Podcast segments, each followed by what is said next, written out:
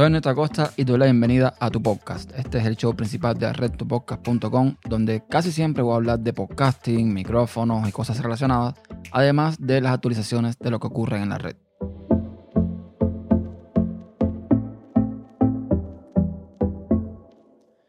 Bienvenidos a un nuevo episodio y vamos a hablar por supuesto de mi dispositivo para podcasting preferido, la Rodecaster Pro. Cuando Rode en 2018 a finales anunció esta mesa, yo me di cuenta de que iba a cambiar completamente la industria, para bien, por supuesto. No había nada hasta el momento que fuese similar. Hay mesas de sonido analógicas, las hay digitales, hay interfaces de audio, eh, pero nada como la Rodecaster Pro. O sea, un dispositivo que con un tamaño bastante comedido permite la entrada de cuatro micrófonos, de eh, conexión USB, de conexión TRRS, de eh, conexión Bluetooth y que además tenga un pad con 8 bancos para sonido. Eso es algo que no había de momento en la industria, algo que los podcasters no tenían. Nada más que estuvo disponible para su venta en Estados Unidos, me hice de una y digo que no es barata. Cuesta ahora mismo y no ha bajado de precio 600 dólares. Pero creo que son los 600 dólares mejores gastados que yo he empleado en este hobby de hacer podcast. Vamos a ver eh, una serie de novedades que se incorporaron con el último firmware. Ya les digo que desde que la tengo, el, el software ha mejorado muchísimo. Han ido incorporando cosas que los clientes han ido pidiendo. Porque evidentemente cuando esto salió no tenía ni la mitad de las cosas que tiene ahora.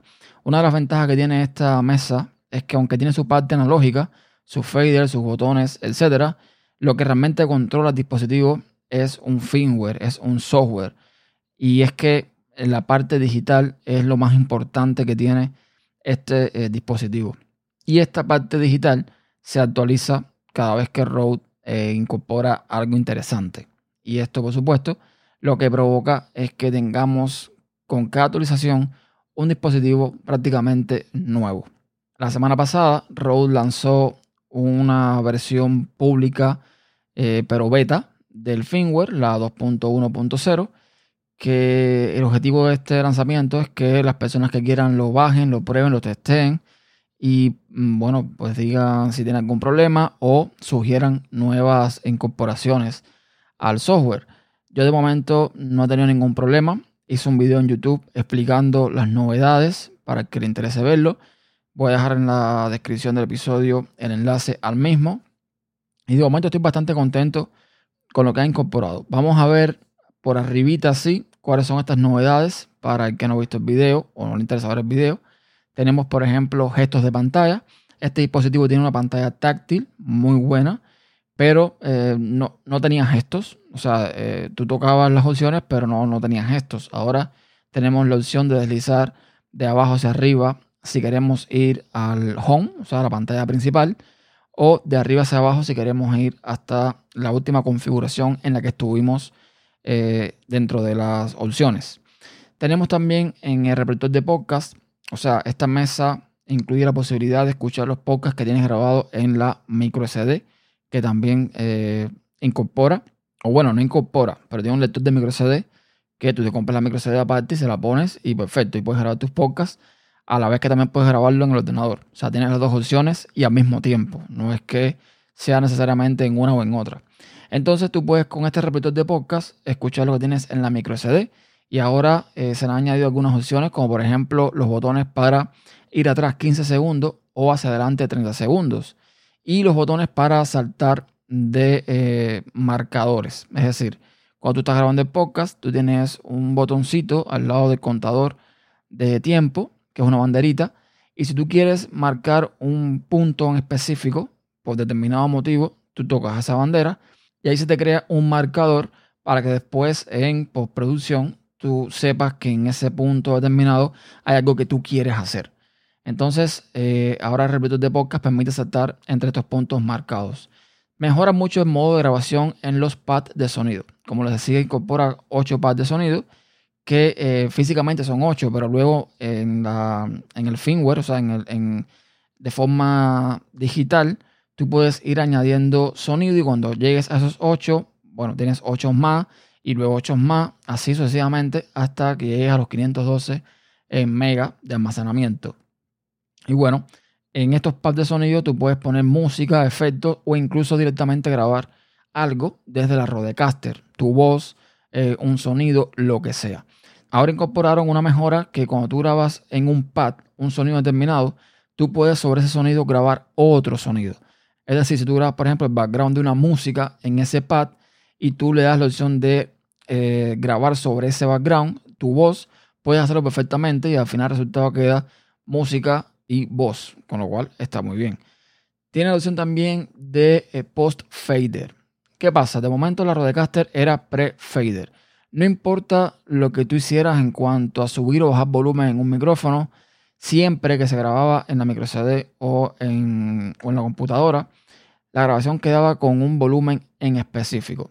No importaba lo que tú hicieras. Ahora con la opción esta, si tú en plena grabación bajas o subes un fader o no sé, cambias algo en una eh, configuración, un efecto o lo que sea, esto también se va a ver afectado directamente en la grabación, con lo cual está muy bien. Tiene la opción de editar los efectos. Cada micrófono y cada entrada de sonido en esta mesa tiene ciertos efectos. Por ejemplo, un micrófono tiene efectos para eh, compresión, efectos de reducción de ruido, efectos de eh, filtro de paso alto, etc. Ahora añadieron también el efecto de reverberación, que no estaba anteriormente.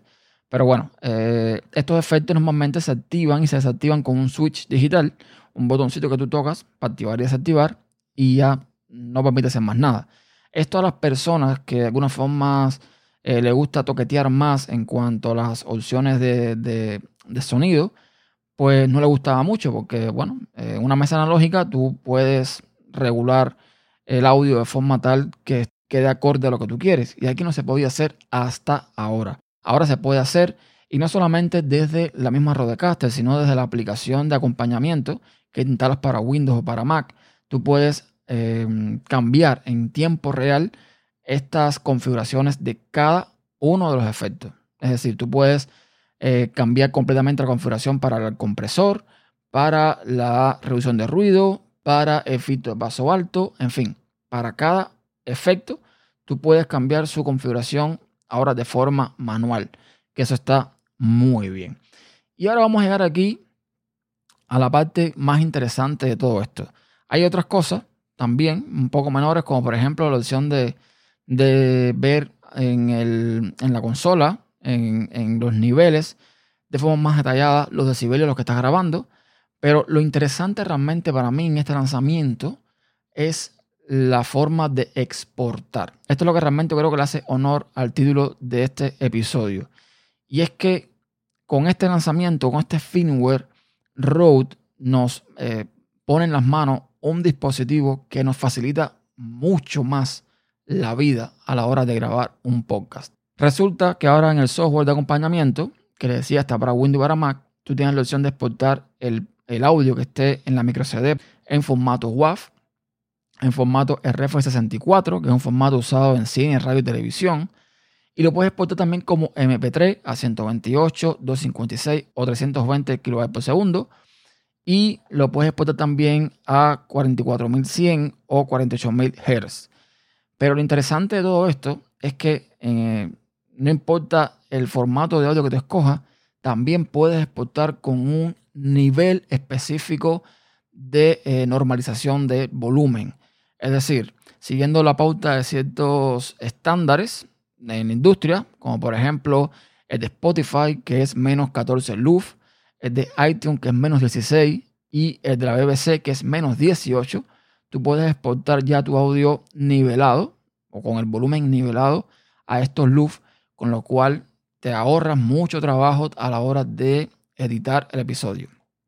Para que se entienda un poco, normalmente yo grababa con la Rodecaster y tenía que ir a alguna aplicación que me permitiera, después de editar, exportar el audio a un nivel de volumen específico, en este caso menos 16 loops. Y para esto tuvo que recurrir a aplicaciones como por ejemplo Hindenburg Journalist Pro, que la licencia cuesta 375 dólares, o Auphonic Leveler, que la licencia cuesta 90 dólares. Son dos aplicaciones diferentes. Una es un editor completo, la otra es simplemente una aplicación donde tú arrastras el fichero de audio y puedes normalizarlo, puedes quitarle ruido y exportarlo a ciertos niveles de audio, pero no mucho más. Y para que el audio me quedara como yo quería, tenía que hacerlo de esta forma. Yo comencé haciendo los podcasts en Linux. Y en Linux las aplicaciones más habituales para grabar es Audacity, que no tiene la opción de exportar directamente a determinado eh, volumen en Loop. Tenemos Ocean Audio, que tampoco tiene esa opción. Tenemos Ardour, que sí tiene esa opción, pero para mí es una aplicación demasiado grande para lo que yo hago. Es, eh, lleva su tiempo de, digamos, de aprendizaje y es muy potente, pero ya les digo, para lo que yo hago se me hace muy grande. Y eh, no tenía realmente, quitando Ardour, por supuesto, alguna otra aplicación que me permitiera, una vez que editaba mi podcast, exportarlo a determinado volumen. Con Ocean Audio podía normalizar, le agarré digamos que el golpe y normalizaba el audio de forma tal que me quedara más o menos menos 16 luz. Pero ya les digo, no tenía una opción directa para hacer esto. Y el problema está en que Hindenburg y aplicaciones similares no están para Linux, solo están para Windows y para MacOS. Ahora, con la Rodecaster, todo esto me lo evito. Puedo evitar perfectamente en cualquier aplicación porque de todos modos ya yo puedo exportar mi audio a un nivel en específico. Solamente tengo que quitar las partes que no quiero o añadir las partes que quiero, evidentemente. Y el audio queda, digamos, normalizado a ese volumen, con lo cual te ahorra muchísimo, muchísimo trabajo. Teniendo en cuenta lo comentaba antes, sí, la mesa es cara, cuesta 600 dólares. Pero si tú quieres una aplicación como Hindenburg y además Auphonic Leveler, ambas te cuestan 465 dólares.